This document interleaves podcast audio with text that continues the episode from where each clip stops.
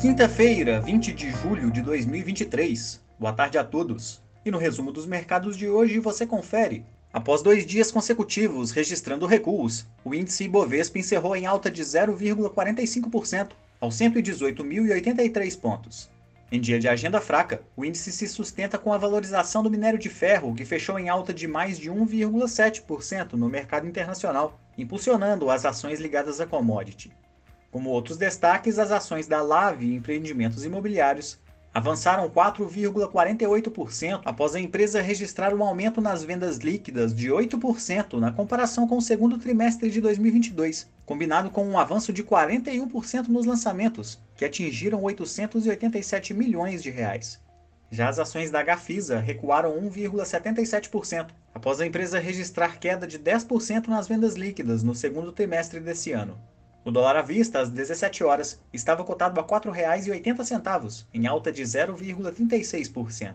Os mercados acionários da Ásia fecharam em baixa. Embora tenha mantido a taxa de juros inalterada, a China vem buscando estimular a economia por outros meios. Nesses últimos dias, o governo chinês prometeu ampliar o apoio a empresas privadas e adotar medidas para incentivar o consumo. No Japão, o índice Nikkei caiu 1,23% e na China, o índice Xangai Composto recuou 0,92%. As bolsas na Europa fecharam em alta, também impulsionadas pelas ações de empresas do setor de mineração, que ganharam destaque nas negociações após elevarem suas projeções de produção. O índice de confiança do consumidor da zona do euro avançou para menos 15,1 pontos em julho, ficando melhor do que o esperado pelo mercado. O índice Eurostock 600 subiu 0,45%. Já os mercados americanos fecharam de maneira mista, com papéis de tecnologia repercutindo os resultados mais fracos que o esperado dos balanços trimestrais de Netflix e Tesla, que caíram mais de 8%. Dados que mostraram queda maior do que o esperado nas vendas de moradias usadas nos Estados Unidos entre maio e junho, também pressionaram as negociações nas bolsas de Nova York.